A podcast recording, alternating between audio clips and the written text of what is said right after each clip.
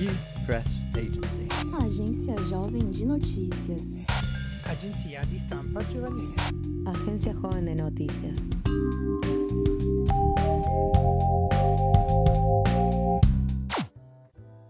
Olá, eu sou Tainara Floriano, estudante de licenciatura em Educomunicação, colunista da JN.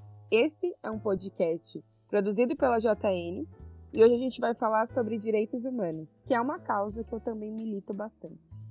Olá, eu sou Gustavo Souza, estudante de Publicidade e Propaganda, é, sou é, colunista na JN e também me considero militante dos direitos humanos. E como a Té já comentou pra gente, esse podcast é uma produção da JN que é Agência Jovem de Notícias, um programa de jornalismo educomunicativo e participativo criado e mantido pela Viração Educom desde 2005. É um espaço onde jovens de diversas partes do Brasil e de países como Colômbia, Argentina, Portugal e Itália podem exercer o seu direito à comunicação e produzir conteúdos de uma forma totalmente independente sobre diversas pautas, sendo conteúdos feitos por e para a juventude.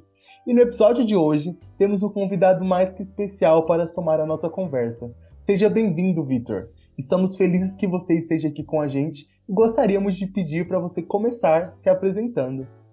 Salve, galera. Bom dia. Boa tarde, boa noite para quem estiver ouvindo esse podcast nesse momento. Me chamo Vitor, é, primeiro eu quero fazer minha autodescrição. Eu sou um homem branco, de cabelos lisos, é, cavanhaque, óculos preto e agora eu tô usando uma camiseta rosa. Tô no fundo com dois quadros e um plano estático de parede, enfim. Tô no meu quarto aqui. Gente, eu sou colunista na JN, atualmente na turma de 2023, né? A gente começou no finalzinho desse ano para produzir os materiais para ano que vem. Está sendo um movimento muito legal. Atuo com impacto social há mais de quatro anos, desde a pandemia e um pouco antes também, movimentado com, com a área de comunicação. Atualmente sou estudante de relações públicas e me considero ativista pelos direitos humanos LGBTQIA+. E muito obrigado, tá? E obrigado, Gus, pelo convite. Feliz demais de estar somando junto com vocês aqui. Obrigado a gente, Victor. Então, para começar, a nossa pauta de hoje é um dos assuntos mais comentados nos últimos tempos, principalmente durante o atual governo federal. Nós vamos falar sobre os direitos humanos.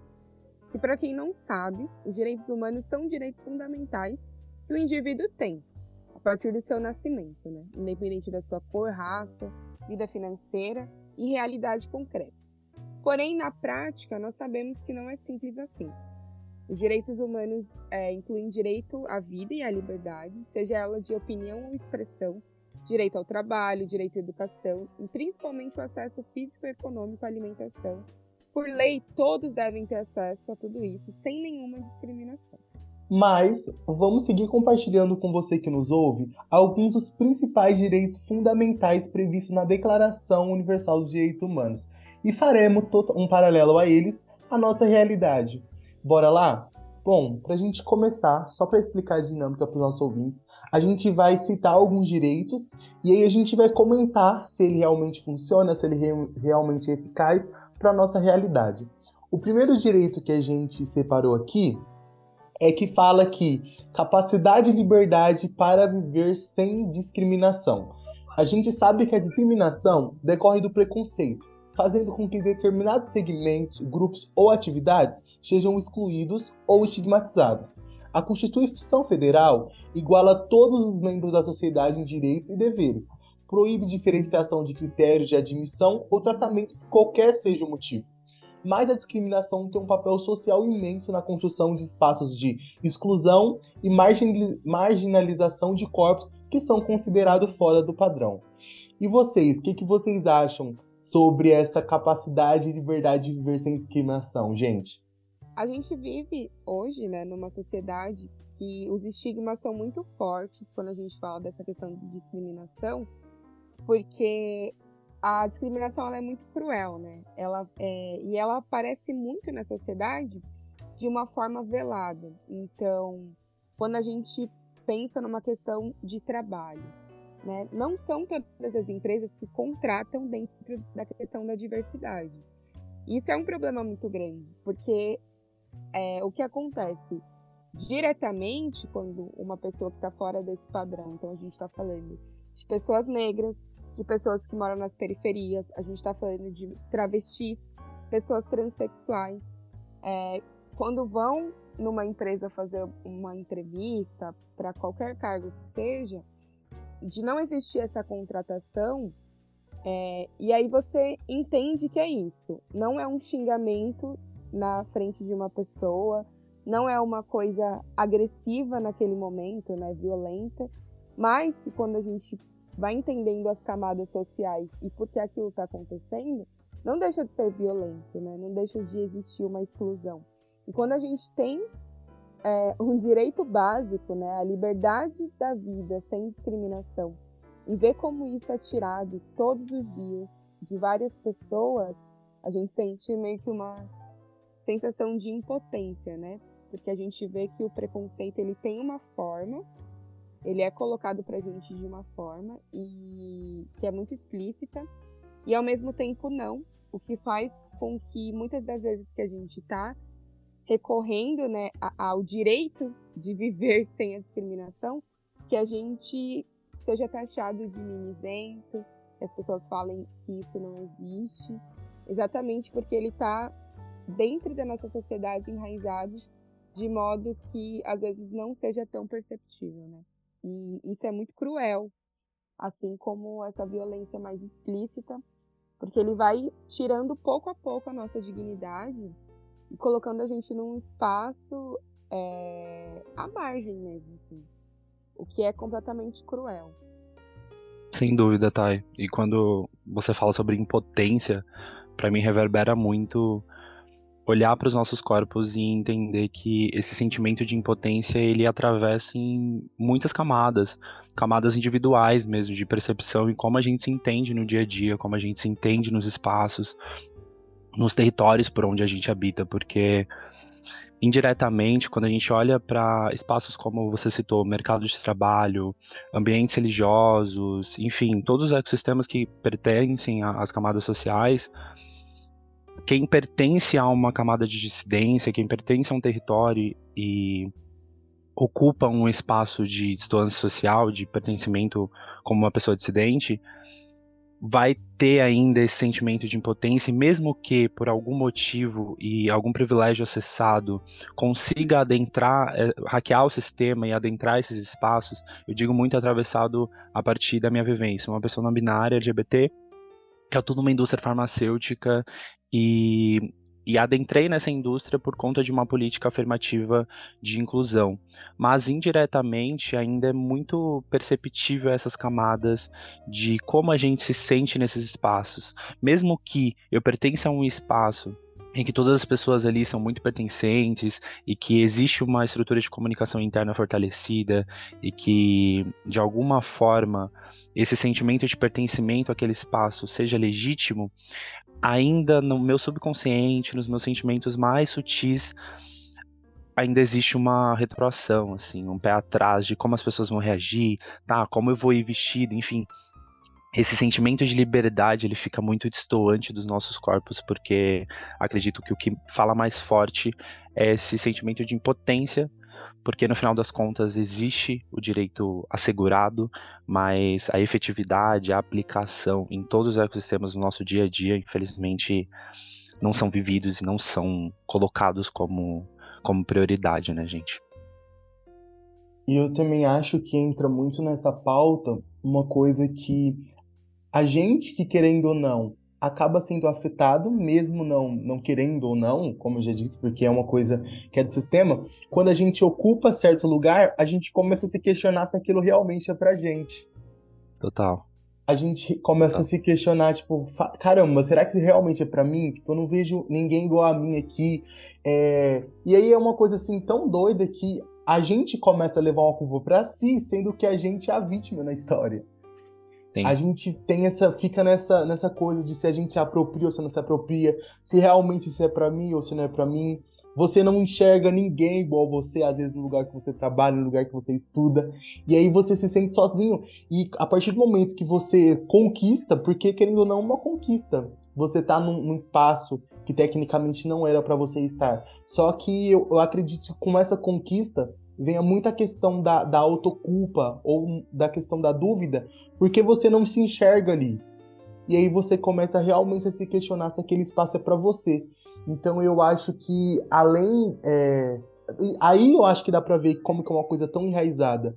Porque muitas das vezes a gente é crescido, a gente cresce desde criança, e aí a gente é, nasce, cresce, fica adulto com essa narrativa que às vezes a gente é uma minoria, que a gente não é capaz, que determinados espaços não são pra gente, que determinadas religiões são certas ou são erradas. E assim, a gente vê muitos casos de pessoas que realmente sofrem na pele simplesmente por ser quem elas são, é, simplesmente por é, defender uma questão que elas acham certa, e aí a gente vai por outro, por outro caminho que a gente vive no Brasil, que certos atos é, são certos e, e, os mesmos atos, às vezes, na, numa outra visão, são considerados errados. E então, assim, a gente a, vê um leque que, principalmente pra gente jovem, em muitas situações eu já me encontrei perdido, como o Victor falou. É, por mais que tenha ali políticas afirmativas que muitas vezes sejam de, de inclusão, a gente não, não se sente que realmente a gente está incluso ali, sabe? E eu acho que isso é um ponto que ainda precisa ser muito desenvolvido. É, exatamente, essa é a manutenção do sistema. Isso não é por acaso, né? Não é uma teoria da conspiração, a gente não está falando é, de dados que estão à toa, né? Essa é a construção social e a elite com domínio é, aquisitivo, né, intelectual, porque é isso, eles também afastam a gente das universidades, eles afastam a gente é, desse direito, porque sabem que a partir do momento que a gente tem ideia dessa, de como é construído né, esse pensamento crítico e a gente tem o domínio de entender e se revelar contra essas ações, é, as coisas melhoram para nós e o que vai dificultar para eles. Porque a gente tem que entender que essa é a manutenção do sistema, as pessoas que estão no poder gostam de estar no poder e elas trabalham para que os filhos e os netos delas continuem nesse poder. E para que a gente não acesse isso, né? Então, é, por que, que morrem jovens na periferia todos os dias, né? Por que, que o encarceramento em massa é feito com é, é os jovens e tudo mais? E aí, pensando agora nessa questão social do encarceramento de agora, e voltando há muito tempo atrás, é, é, quem era preso antigamente, quem era colocado nos antigos manicômios, né? Eram sempre pessoas LGBTQIA, eram pessoas que eram excluídas da sociedade, porque de tempos em tempos essa manutenção vai mudando, vai mudando a forma com que eles querem encarcerar e tirar isso da gente. Então, no fim, é sempre o mesmo sistema operando de formas diferentes para que eles continuem ganhando e a gente continue perdendo. É como e... se o, o, status quo ele se mantesse, né, Thay? Sim, como ele se... permanece da mesma forma e a gente só, só vai mudando a forma com que isso acontece, porque é isso. Quando a gente descobre que, que tá errado, que isso é errado, e a gente toma o domínio de uma situação, eles arrumam um outro jeito de fazer com que a gente passe pelos mesmos processos de violência.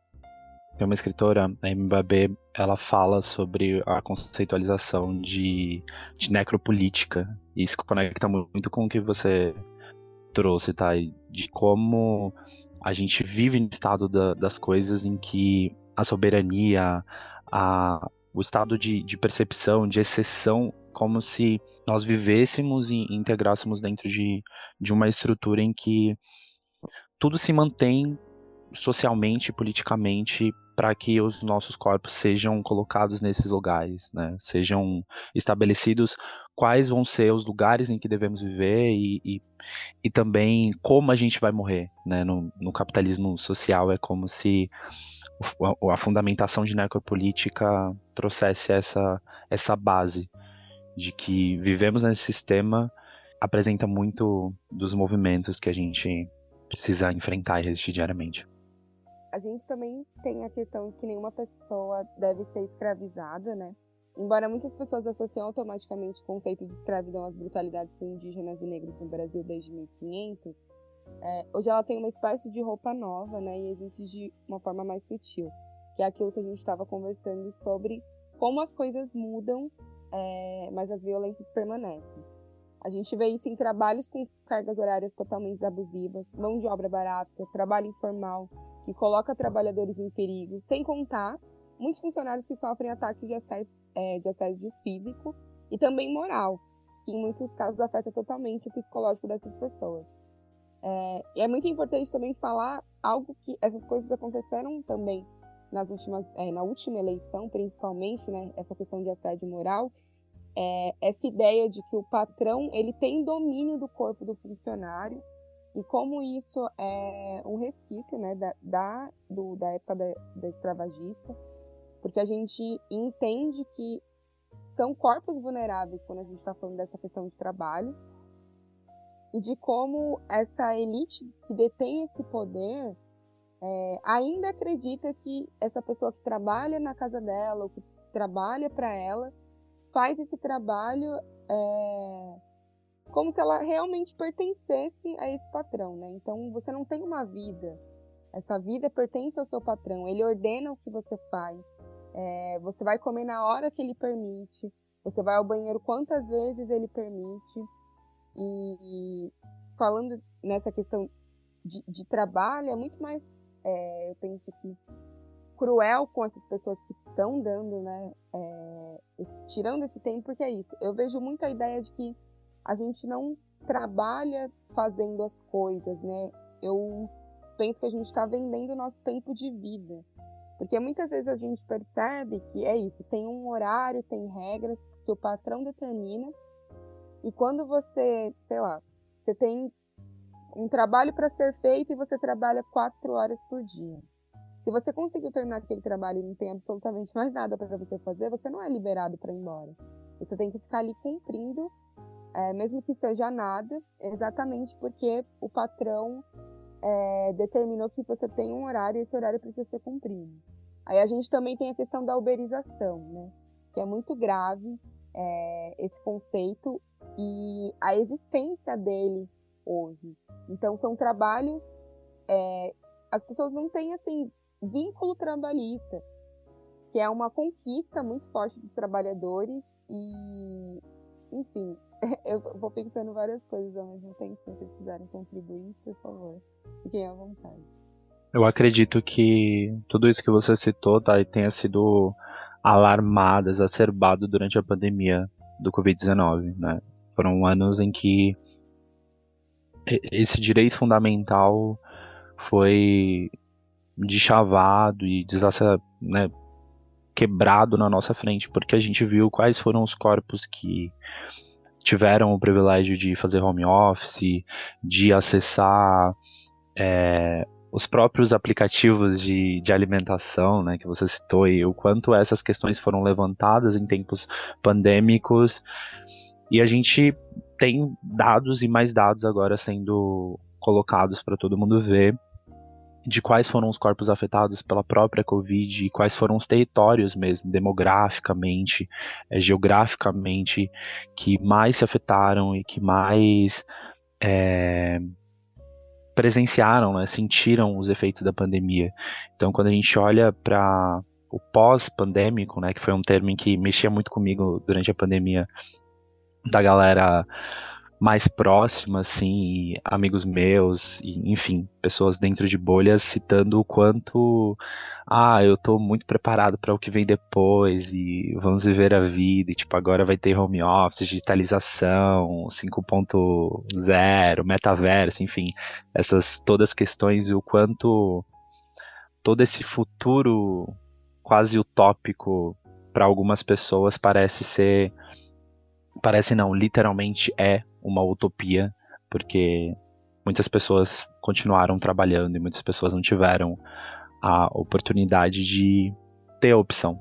Então, até que ponto esse campo filosófico e semântico da escravidão não se torna realmente a escravidão tátil, efetiva e vivida na pele, né? Porque quando você precisa lidar entre lidar com uma pandemia que pode te matar e trabalhar, você precisou optar em trabalhar para manter sua vida, sua família, sua estrutura.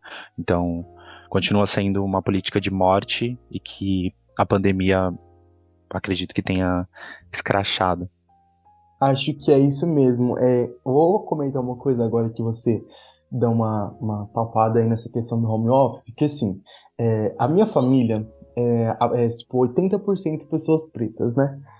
E aí, é, eu acho que eu sou o único, assim, que eles mais vêem no computador, né? Que, assim, é, eles estão acostumados com outro tipo de trabalho. Eles estão acostumados com trabalho braçal, eles estão acostumados com trabalho pesado. E aí, quando eu, a gente está em reunião de famílias, que eu pego o meu computador e ligo lá, eles já se assustam, assim. Aí eles falam, ah, isso, tipo assim, esse que é seu trabalho, você realmente faz isso, você não trabalha nada. Porque assim, eles já estão tão rotulados a essa questão do trabalho ser uma coisa massiva, ser uma coisa é, bruta, que quando eles veem eu trabalhando, porque um exemplo, hoje meu trabalho é total é 100% digitalizado, 100% nas redes. E aí, quando eles me olham assim, é, muitas vezes eu, eu mexendo no computador e falar, aí eles falam, ah, vamos fazer alguma coisa? Aí, aí eu falo, não, não posso que eu tô trabalhando. Aí eles, trabalhando? Você só tá no computador, né? Então, assim, essa visão de trabalho que eles têm é uma coisa, assim, tão bruta que eu, às vezes entra naquele que a gente falou. Eu realmente, às vezes, muitas vezes, fico me pensando, falo, caraca, será que realmente eu tô indo pelo caminho certo? Porque, será que isso realmente é um trabalho? né? Já, já paro, eu já parei para me questionar sobre isso. Hoje eu não tenho mais esse questionamento, porque hoje eu, eu consigo enxergar frutos do que eu faço, mas eu comecei a perceber que eles não têm outra visão de trabalho, se não for só aquele que é bruto, só aquele que realmente seja pesado, aquele exaustivo, sabe? E isso é uma coisa que me chamou muita atenção, porque essa visão que, que, que pessoas pretas têm de trabalho, é só esses trabalhos que são direcionados para pessoas pretas. E a partir disso a gente consegue ver como isso já, já é tão automático que quando você vê uma pessoa que, que faz uma função diferente do que você está acostumado, você começa a se questionar se realmente ela está trabalhando. Né? Eu não sei se vocês querem, querem comentar um pouco alguma coisa, mas eu só queria trazer essa perspectiva aqui pessoal minha para esse nicho. Demais, Gus. Demais, acredito que, que realmente a gente conseguiu com, contemplar o tema. O próximo direito que iremos é, bater, falar sobre aqui é liberdade de fé e de prática religiosa. Esse direito é um dos mais infligidos hoje quando o quesito é respeito. A intolerância religiosa é um dos principais percussores de discriminação, sendo válido citar que pessoas com essas práticas, além de estarem sendo totalmente inadequadas, são criminosas, Embora muitos não saibam, a intolerância religiosa é sim um crime, previsto em lei citada no artigo número 7716 do Código Penal, que diz: a, a legislação define como crime a prática, indução ou incitação ao preconceito de religião, bem como raça, cor ou etnia. Fecha aspas. É, essa questão também da, da, da liberdade religiosa, da discriminação religiosa, da, da intolerância religiosa, sempre existiu, mas eu acho que principalmente agora, né, nesse, nesses tempos que a gente está vivendo, isso se associou muito a dois pontos para mim. Não sei para vocês. Se associou muito ao âmbito político, e com esse âmbito político, as redes sociais dão uma proporção maior a toda essa discriminação. Porque, como, já, como acho importante citar, nas últimas eleições a gente teve muitas religiões que automaticamente estavam sendo é, associadas a tais partidos políticos e outras religiões que estavam que, que são vistas como errôneas, né, associadas a outros partidos e a partir do momento que tem essa discrepância de ideias, essa diferença de opiniões, uma começa a atacar a outra sendo que é, as pessoas da outra têm o mesmo objetivo que as pessoas da sua têm. E aí a gente entra naquela de é, as mesmas práticas, apenas com visões diferentes, e uma acha que é imponente à outra, uma acha que é certa perante a outra. É, a discriminação também, como a gente disse é, abertamente aqui, é, o, a população cristã em si querendo ou não, tomou maioria de parte por algum partido, e muitas pessoas, dentro do meio cristão, por, por, por às vezes não apoiar esse tal candidato, sofreram um tipo de preconceito dentro da sua própria religião, né? E aí, e, e, e com isso, a gente começa a ver que às vezes até dentro do, pop, do próprio núcleo por pessoas pensarem diferente de uma grande maioria, elas sofrem ali um tipo de preconceito. Então eu acho que essa coisa de religião, ela, ela existe, só que ela deu uma ampliada. É, e assim, eu acho que nessa, nessa questão de discriminação, para mim não ficou tão sutil, mas ficou muito evidente. Porque era claro que as pessoas estavam querendo dizer, estavam querendo insinuar, estavam querendo falar, é, às vezes, das, das religiões de matriz africana. E ali é uma coisa tão, tão estigmatizada que a gente desde criança, muitas vezes, começa a ter um partido do que é certo e o que é errado por religião. E aí, quando a gente começa a se envolver, a conhecer pessoas sobre, você fala: caramba, não é, não é disso, não é sobre isso. Não é, não é essa perspectiva que eu cresci ouvindo. Então, eu acho que, para mim, é, esses âmbitos ficaram muito mais ampliados agora, né? Agora eu quero ouvir vocês. É, eu vou começar falando muito, porque sobre essa questão da religião, né? É, durante a pandemia, é, a gente viu, assim, eu penso na questão, tipo, da igreja, do espaço religioso como um lugar de acolhimento. Inclusive, a gente tem um episódio aqui na JN que a gente conversa com evangélicos sobre o atual cenário político do Brasil. Para quem ainda não ouviu, fica aberto o convite.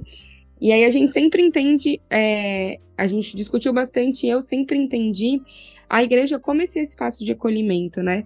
Como esse lugar é, que a gente consegue ir para promover a nossa fé, encontrar outras pessoas que dialoguem com a nossa fé e que é, tem esse espaço também de, de receber pessoas que são marginalizadas, né? Pelo menos todas as práticas religiosas que eu sempre participei, sempre foi muito nesse sentido. E aí, quando a gente vê é, igreja, sei lá, negando a existência de um vírus que está matando milhares de pessoas, e depois disso, é, essa questão política forte dentro da igreja, então, um lugar onde as pessoas vão para fazer essa manifestação de fé, chamando um nome de um político que colaborou para a morte de milhares de pessoas durante a pandemia, é, que nega a existência dos povos originários é, e povos tradicionais. E, e, mais do que negar a existência, né, colaborar para a violência dessas pessoas. É, é, é, muito surreal, porque é isso, quando a gente pensa nessa questão de acolhimento, eu penso que em qualquer lugar, qualquer igreja que eu fosse, eu seria bem recebida, mas não. Por causa da minha manifestação política, é, eu posso ser completamente escrachada, sabe? É, e, e, pensar na, possi na possibilidade da existência disso é entender que, por mais que a gente sempre leve para esse lado de que é, as religiões são acolhimento e tudo mais, a gente precisa olhar, né, e entender que são pessoas que fazem o controle e que estão dentro dessa manutenção. E aí, voltando para essa questão é, do capital, que eu falei um pouco antes, e a manutenção do sistema e essa violência, dentro das igrejas também tem essas pessoas. E são essas pessoas que estão faturando e lucrando em cima do sofrimento alheio, que vão fazer com que mais pessoas é, pensem como eles. E o que eu acho que é um, uma das formas mais cruéis de você fazer a manipulação de um povo, né? que é entrar na cabeça dele através dessa fé. Então a gente vê que existem pessoas que vivem é, à margem da sociedade quando a gente pensa numa questão de dinheiro mesmo, de manutenção, de alimentação, pessoas que só têm a fé para manifestar, né? E isso para acreditar, e elas são manipuladas por esses governantes a ponto de acreditarem que é isso. Eles são messias, eles são enviados de Deus. E, e que eles estão ali por eles, mas na verdade não. E isso é muito cruel, porque a partir disso vai desencadeando diversas outras violências, como a transfobia, homofobia, que a gente associa muito a pessoas que estão dentro das igrejas, porque é isso que a gente recebe, né, da maioria dessas pessoas. Então, uma intolerância muito grave é, em relação à diversidade e uma intolerância também muito grave às outras manifestações de fé. Então, há outras religiões, é, há outras crenças, e que no fim tudo é, é isso, tudo faz parte dessa mesma manifestação de manutenção desse sistema, de pessoas que fazem o comando disso e que precisam que pessoas como nós, que estão à margem, porque é isso, quando a gente entra em discussão com alguém que vai para que frequenta a igreja, que pensa diferente, é uma pessoa, é o nosso vizinho, né? Geralmente é o nosso vizinho. São entre essas pessoas que a gente entra em combate. Apesar da gente entender que, que existem nomes muito grandes lá em cima, né? Como Silas Malafaia e tudo mais, não é com ele diretamente que a gente faz, que a gente entra em combate, é com o nosso vizinho, é com o nosso parente. E é exatamente o que essa manutenção desse poder que eles que eles fazem que a gente se volte um contra os outros. Não estou dizendo que todas as pessoas que vão para a igreja são pessoas que estão dentro dessa questão de manipulação, porque também existe, a gente entende que existem pessoas que são assim, que não estão de acordo é, é com quem nós somos, né? Com, com que nós manifestamos em referen referente à nossa crença, referente à nossa ideologia política. É, não dá para a gente generalizar, né? Não tá todo mundo manipulado. Mas eu vejo isso acontecendo em grande parte assim do tempo, que é essa ideia de fazer com que nós estejamos em combate sempre contra nós mesmos, porque é isso, essa diferença de ideologia, esse debate vai fazer com que a gente não entre em acordo, que a gente entre sempre em discussão e que a gente continue brigando entre si em vez de brigar com eles.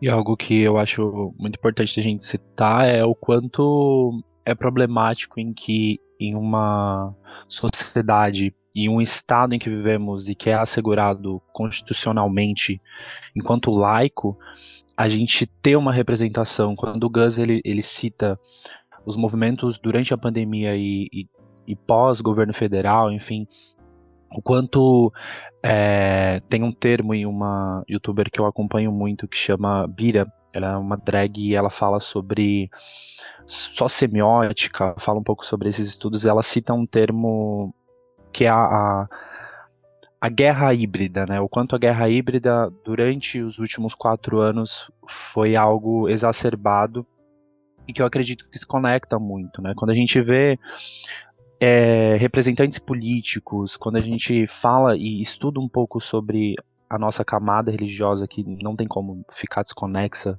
com classe social, por muito tempo a história do Brasil ela vem de representantes religiosos, essencialmente é, de religiões cristãs ou, enfim, de religiões de matriz africanas sempre estiveram na margem e colocadas como demonizadas. E quando a gente vê esses representantes adentrando a política, adentrando é, as camadas de de legislativo, de executivo, e começando a pensar políticas públicas a partir de um panorama de fé que vem da estrutura individual que parte deles, a partir das vivências deles, que na grande maioria são vivências racistas, são vivências é, elitizadas, distantes daquilo que realmente a fé, dentro do seu panorama mais é, filosófico e social, possa trazer, começa a, a surgir esses movimentos de a gente ver pessoas que se conectam e se indiretamente para além daquilo que a Thais cita, de pessoas que estão numa situação de vulnerabilidade se tornam suscetíveis àquele que, àquilo que o pastorado, né, aquilo que quando a gente olha para a igreja evangélica tem muito esse termo, né, de quem são os obreiros, quem são as ovelhas e quem são os pastorados. E quando a gente vê para além desse tecido de vulnerabilidade, pessoas que se assemelham e se veem refletidas nesses ídolos políticos. Então, é como se tudo aquilo que legitimamente já era discutido internamente, individual, como a, a, o não pertencimento a camadas sociais, a não discussão sobre sociedade, fosse algo legitimado. E agora, né, a gente viu a, a popularização desse nível de, de politicagem, de politização da fé e o quanto isso é problemático para religiões que não necessariamente se conectam com essas filosofias políticas, né, e aquilo que a gente vê e, e tem visto ultimamente. Então é, é um, é um combate diário para que a gente consiga trazer fundamentos de um direito assegurado, mas que também constitucionalmente precisa ser vivido. Né? A gente vive um Estado laico e precisa ser assim. A liberdade religiosa ela ela adentra em um campo legislativo e que precisa ser colocado como como algo real e efetivo. É, a gente também tem direito de acesso físico e econômico à alimentação, né? Hoje no Brasil nós temos mais de 33 milhões de pessoas com insegurança alimentar. E o mais intrigante é que a lei diz que o físico e econômico, é, a alimentação, é um direito de todo cidadão. Porém, a mesma não fornece políticas públicas igualitárias para que isso aconteça. A escassez de alimentos saudáveis em território nacional e a volta do país no mapa da fome são processos que caminharam lado a lado com o desmonte da agricultura familiar e o abandono dos povos do campo, promovidos na gestão do atual governo. Comida de Verdade vem com o fortalecimento da agricultura familiar camponesa, dos povos indígenas, das comunidades quilombolas, das comunidades tradicionais. Por isso é fundamental garantir os direitos territoriais, constitulação, demarcação de terra dos povos indígenas, com uma reforma agrária popular. Né? A diversidade na produção, o respeito à cultura alimentar do país, a garantia de terra e água e a participação popular são fundamentais quando a gente fala da construção da segurança alimentar de um povo, né? É, principalmente no Brasil, onde a gente tem a produção, é, assim, em massa de, de alimentos, a gente fala, né, transgênicos. É, então, isso também cresceu no governo dos últimos quatro anos. É, essa, assim, nenhuma proteção ao meio ambiente, nenhuma proteção ao, aos povos originários e tradicionais. Todas, é, todas as vezes que a gente via alguma coisa assim referente é, a escândalos dentro da presidência, a gente via que alguma lei do meio ambiente caía, né?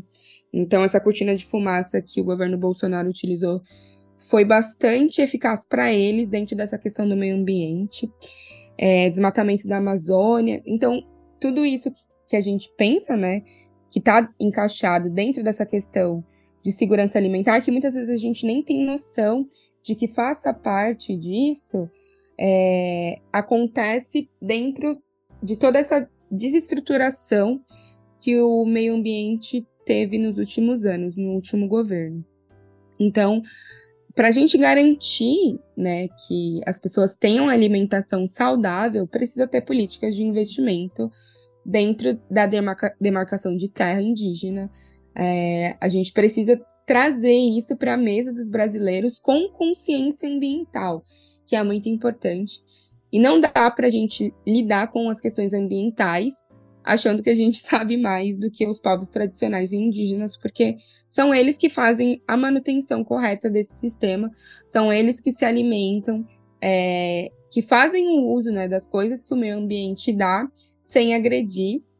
A gente está total oposto disso. Então, o mais correto é que a gente consiga aprender com eles dando esse espaço, né? Eu acho muito importante, né, isso que você falou, dessa importância da visibilidade da autoria dos povos indígenas. E assim, é uma, quando a gente entra nesse nicho de alimentação, é, a gente tem é, várias, várias narrativas dentro da sociedade sobre, e uma das que mais me, assim, me deixa impressionado é a que fala que ninguém tá passando fome, né? Ah, ninguém tá passando fome, todo mundo tá comendo. Só que quando a gente olha essa, a qualidade dessa alimentação que está sendo consumida, é uma qualidade totalmente controversa. Uma coisa que virou até meme nas redes sociais é as embalagens dos alimentos. E assim, é, o que era o leite condensado virou a mistura do soro, da mistura do, do, do cozido, do tal, do tal do leite condensado. Então, assim, além da alimentação, a qualidade dela, isso que a Thay falou, acho que foi bem, bem certeiro. Que não é só você alimentar, não é você colocar qualquer coisa para a população comer, é você realmente ter ali como foco de além de você dar estrutura econômica, de você dar essa estrutura física para a pessoa ir até consumir, um alimento que seja de qualidade, porque alimentação é uma coisa totalmente voltada à saúde da população. Né? Uma pessoa que não se alimenta e que não tem a base ali de uma boa alimentação, é uma pessoa que é uma pessoa que fica doente, é uma pessoa que não é feliz, né? Então assim, isso, esse poder da alimentação, né? A gente tem aquela aquela pirâmide de, de, de necessidades e a alimentação ali tá em uma das bases dela, porque a alimentação, gente, é uma coisa assim, pelo menos eu vou falar por mim. Quando eu não me alimento bem, eu fico estressado, eu tipo assim, é uma coisa que mexe com todos o, o psicológico do ser humano, né? Não é apenas, ai, as pessoas falam, ah, é só comer alguma coisinha ali, mas, tipo, não está associado certamente a isso. Eu acho que, o, que as políticas públicas devem sim trazer essa, essa demarcação de território, justamente pelos povos indígenas. É, falando, falando em alimentação, é, teve um projeto que, que, eu, que eu e a Thay cobrimos, né? Mas eu acho que mais eu fui de frente nesse. E aí a gente passou uma, uma vivência numa aldeia indígena. E aí a gente começou a conversar sobre lixo. E aí a gente conversando, tal, ai, é, é, latinha, plástico, é, papelão, né? Esses lixos que a gente aqui, que é mais o centro da cidade, conhece. E aí eles falaram pra gente: é, vocês acreditam que a gente veio descobrir esse tipo de lixo com esse projeto? Aí a gente ficou, como assim você veio descobrir esse tipo de lixo com esse projeto? É lixo. Aí eles falaram, não, porque lixo pra gente era a casca de banana que a gente comia, descascava e aí a gente podia jogar que, que era adubo. Lixo pra gente era quando uma árvore caía. E aí a gente tinha que fazer essa manutenção. Então a gente, a partir daí, consegue enxergar como a narrativa indígena é importante. E como ela pode ser a grande, ali a manutenção de toda essa estrutura de alimentação, de, de agrologia, de, de, desse campo todo.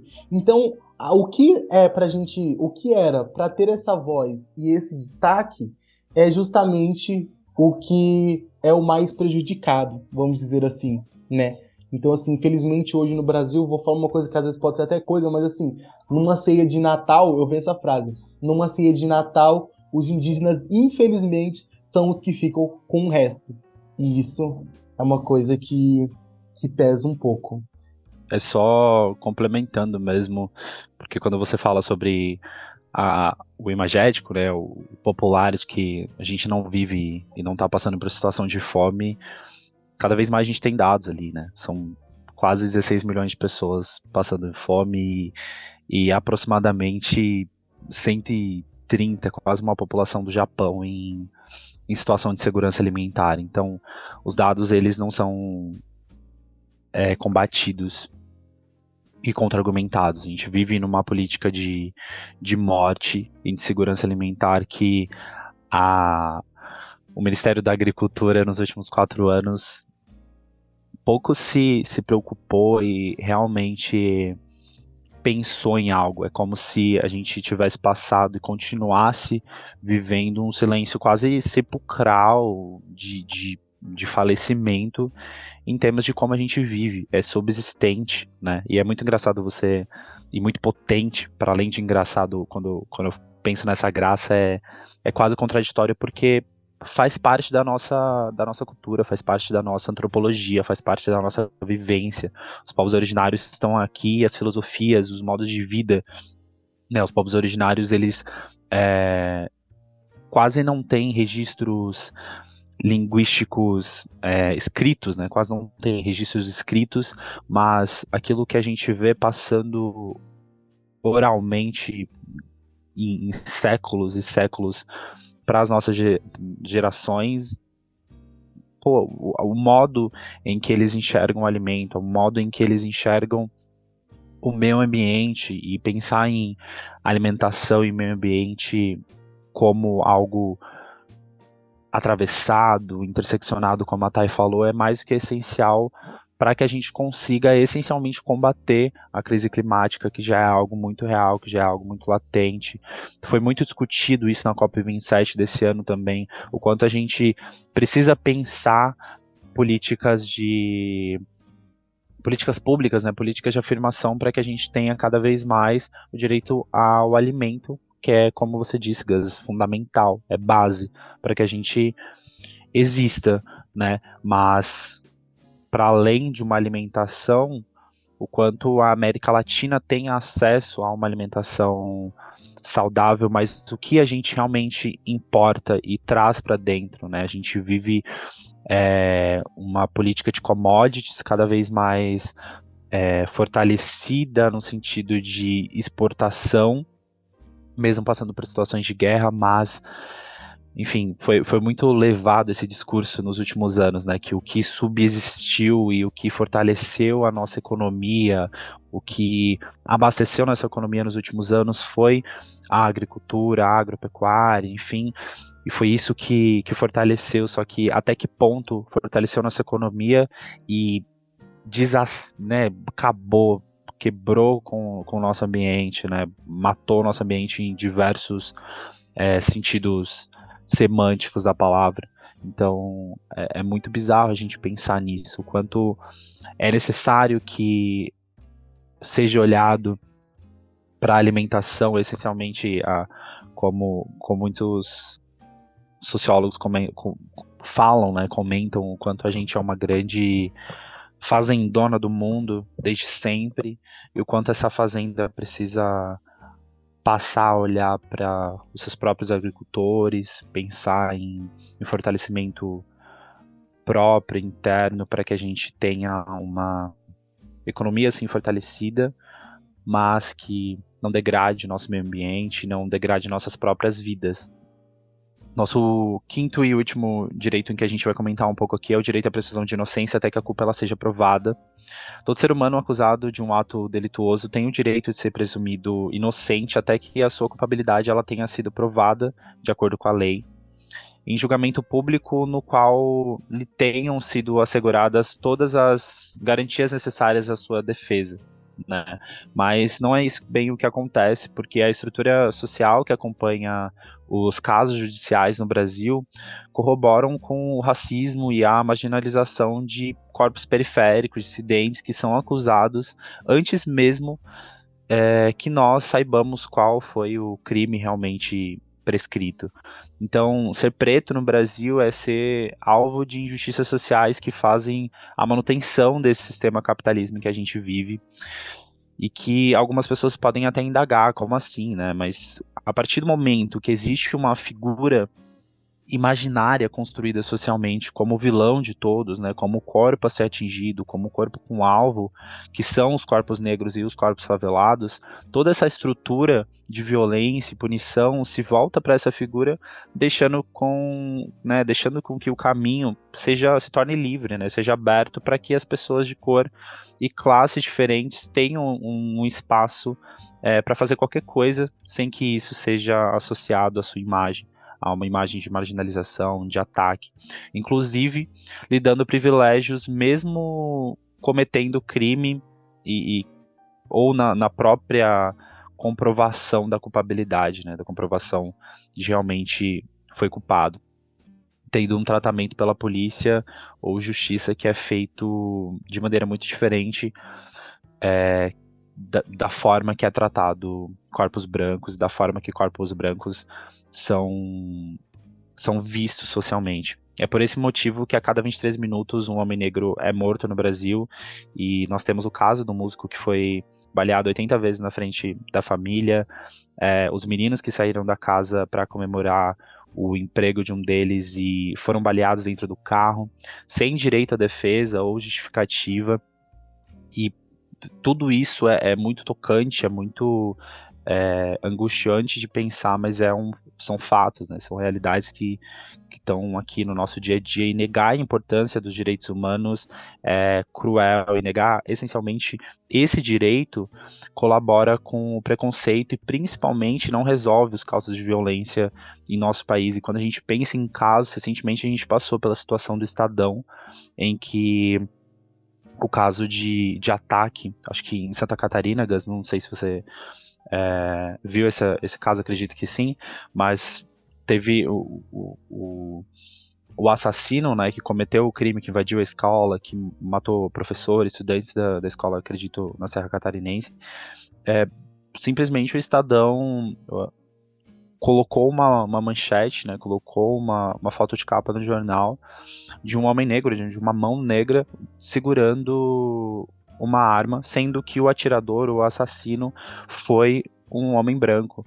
Então, quando a gente pensa nesses imagéticos de, de preconceito e quem é colocado como culpabilizado, até nós que estudamos a comunicação, podemos olhar também para essa estrutura publicitária, essa estrutura racista que está tão raizado, né?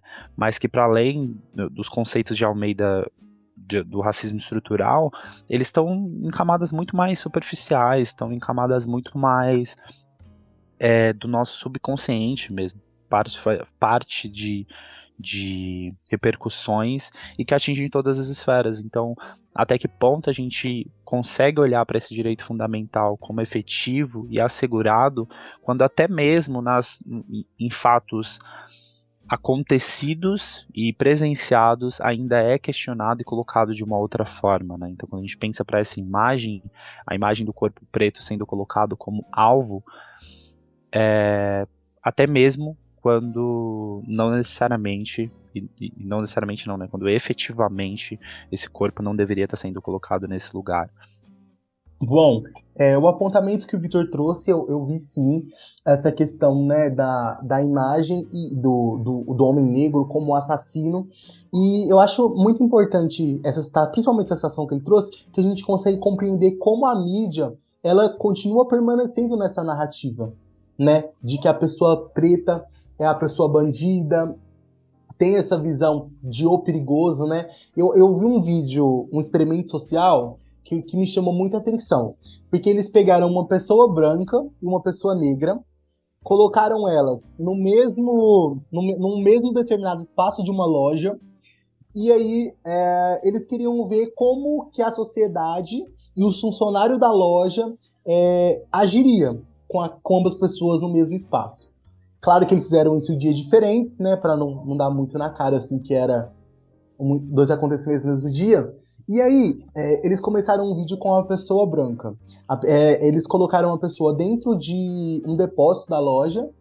E aí, quando a funcionária viu que aquela pessoa estava ali, ela falou: Nossa, você tá perdido, como que você conseguiu entrar ali? Com uma narrativa toda receptiva.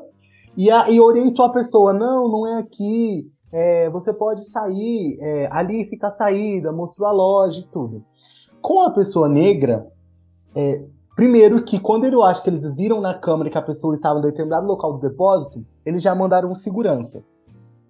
E aí o segurança já chegou nessa, nessa narrativa bruta, perguntando se estava ali para roubar, né? Então assim, é, é muito doido a gente ver isso que numa mesma situação, como simplesmente a cor da pessoa, as pessoas já constroem uma narrativa totalmente na cabeça delas a gente tem um dado que a cada 23 minutos morre um homem negro no Brasil. Então, assim, é, durante esse papo aqui, é, vamos colocar que a gente já está aí há uns 50 minutos, a gente tem noção que duas pessoas morreram só nesse intervalo que a gente está gravando aqui.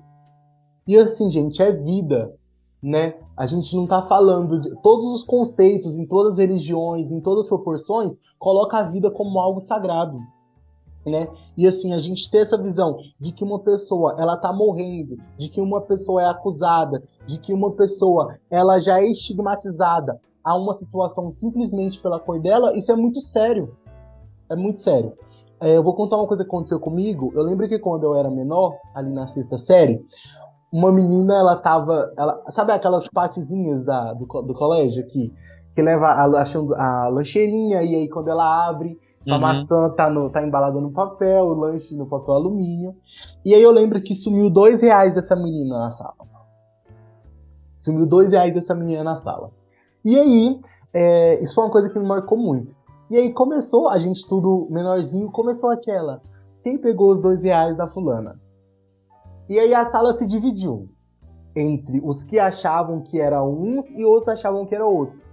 E quando eu vi essa divisão da sala, a gente começou a perceber que a própria narrativa dos próprios alunos crianças eram que os principais acusado, acusados eram as pessoas negras. Sendo que, no final da história, quem pegou os dois reais, embora por uma brincadeira, né, dita brincadeira, foi uma pessoa branca. Então, a partir disso que a gente consegue ver que dentro da, da sala de aula, um espaço que era um espaço de construção, independente da forma que você é, ali a pessoa ela já é discriminada pelo jeito dando uma atitude. É isso, esse que é o que é o, a chave daqui, eu acho. Que assim, você dá, você coloca na boca da pessoa uma coisa que ela só por ela ser de um jeito, você acha que ela fez algo e você importuna essa essa essa carga para ela, sendo que muitas das vezes ela é a grande vítima da situação, né? E assim, o Estado como um todo, ele ainda tem essa essa perspectiva militarista com, com, com, as, com o povo favelado, com o pessoal negro. Então, é muito importante, eu acho que isso é uma coisa que deveria ser aplicada desde a escola, porque para mim eu vejo a escola como um espaço de construção, né? De nutrição de, de criança, principalmente na época de criança, que é ali que você está sendo moldada.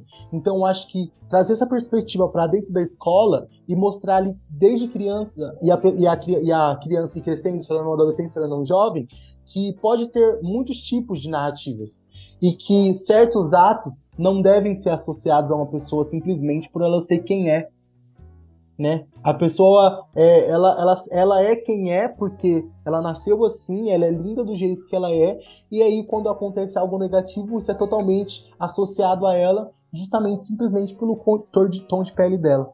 Então eu acho essa narrativa muito injusta, né? Sem dúvida, Gus. Sem dúvida, quando você pensa sobre a aplicação de uma educação antirracista, ela é fundamental.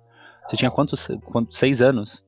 Né, não, eu tava no sexto ano isso. Sexto eu não lembro quantos Tava na adolescência ali. Isso. Mas assim, é... eu, eu trago um pouco da minha vivência. Eu tenho três sobrinhos e é muito sutil. Eu tenho um sobrinho de 11 anos, um de 8 e uma sobrinha de 7. Então ali estão no ensino fundamental e por muitas vezes toda oportunidade que eu tenho com eles de falar sobre ambiente educacional é muito engraçado porque a gente começa a perceber todo mundo que que tem a oportunidade de lidar com crianças e indagar sobre aquilo que a gente acredita, né? Enfim, e essencialmente pensar em fundamentos de uma educação antirracista, o quanto as crianças estão ali e estão repercutindo, né? Até mesmo quando a gente pensa no direito humano, que é assegurar a inocência, o direito à, à inocência de, de um corpo, antes mesmo é, de pensar em qualquer culpabilização, quando a gente pensa no, no, no, nível etimológico de inocência, ele vem muito desse lugar daquilo que é puro, daquilo que é límpido, daquilo que é embranquecido, né? Então a gente vive em uma estrutura social em que o embranquecimento ele faz parte da nossa camada de vivência. Então logo esse campo de inocente ele atinge absolutamente tudo, porque até a palavra vem desse lugar.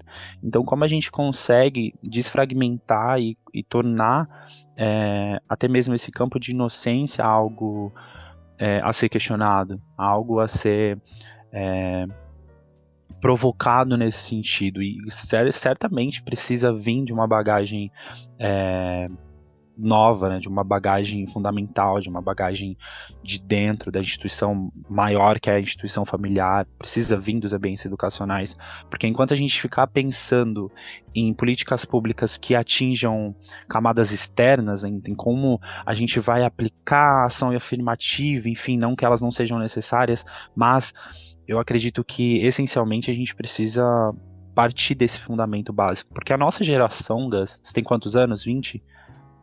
Eu tenho 20, Victor.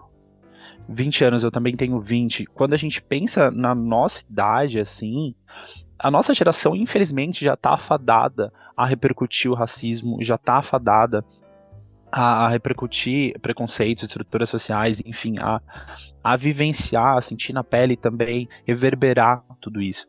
As gerações que a gente consegue pensar em um futuro próspero, em um futuro autossuficiente, regenerativo, sem preconceito, sem discriminação, e pensando essencialmente em como a gente efetivar direito humano, é, é na nossa base, é pensar em educação em que os direitos eles sejam provocados, né? Quanto eu, eu fico nesse movimento, né, nesse momento em que a gente está passando aqui juntos, pensando em direitos humanos, me vem à memória quantas vezes é, eu tive acesso ao que era direito humano. Né? O direito humano existe desde 1994? Não, muito antes, né? 48 é talvez? É, é, eu acho que é antes.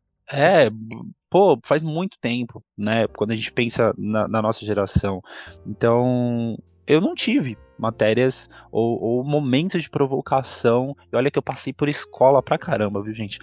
Eu não passei por nenhum momento em que eu lembre em que o direito humano foi colocado para mim como algo fundamental, como algo a ser questionado.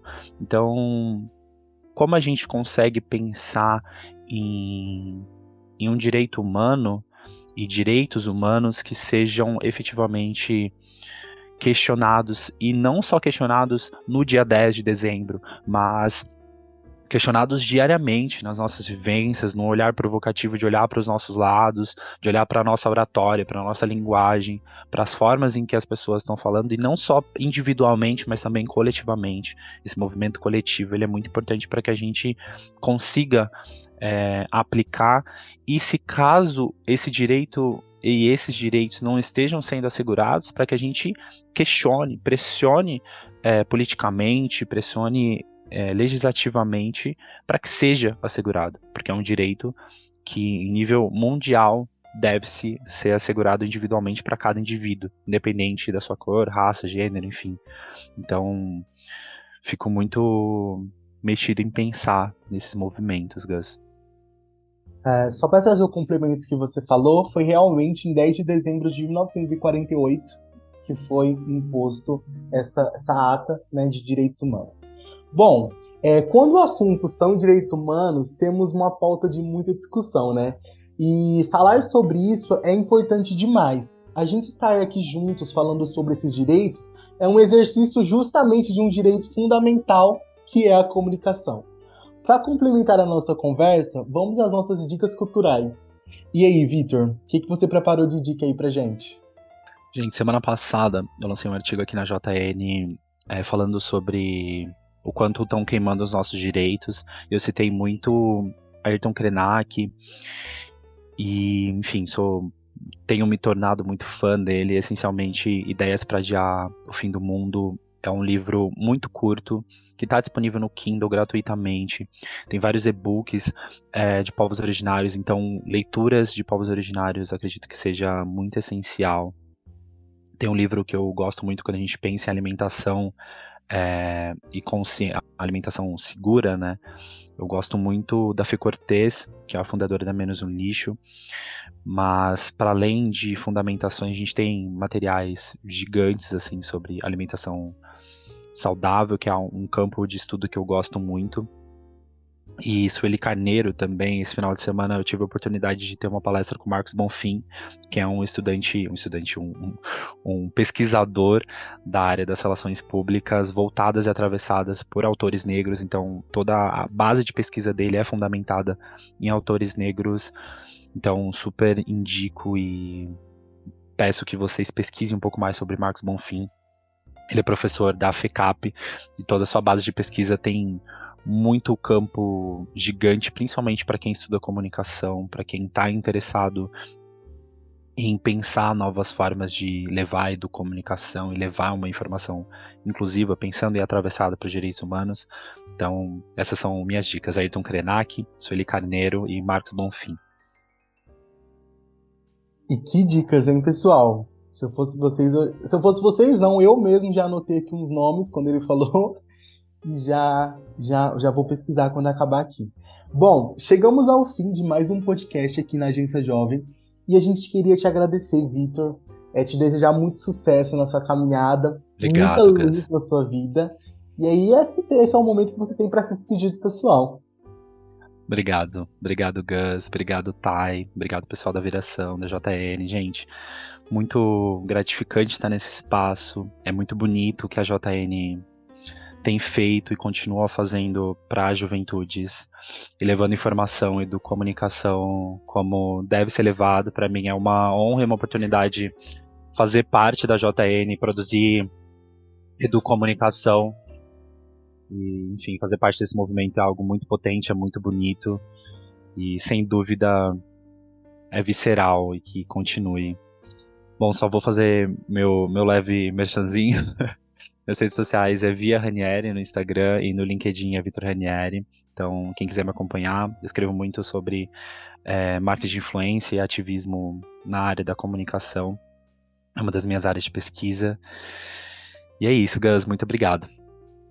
Bom, Vitor, a gente te agradece por ter você aqui hoje e também a gente agradece para quem ficou aqui até o finalzinho ouvindo a gente. Muito obrigado, ouvintes. E fica ligado aí que em breve vai sair mais um episódio no Ouvinte Podcast.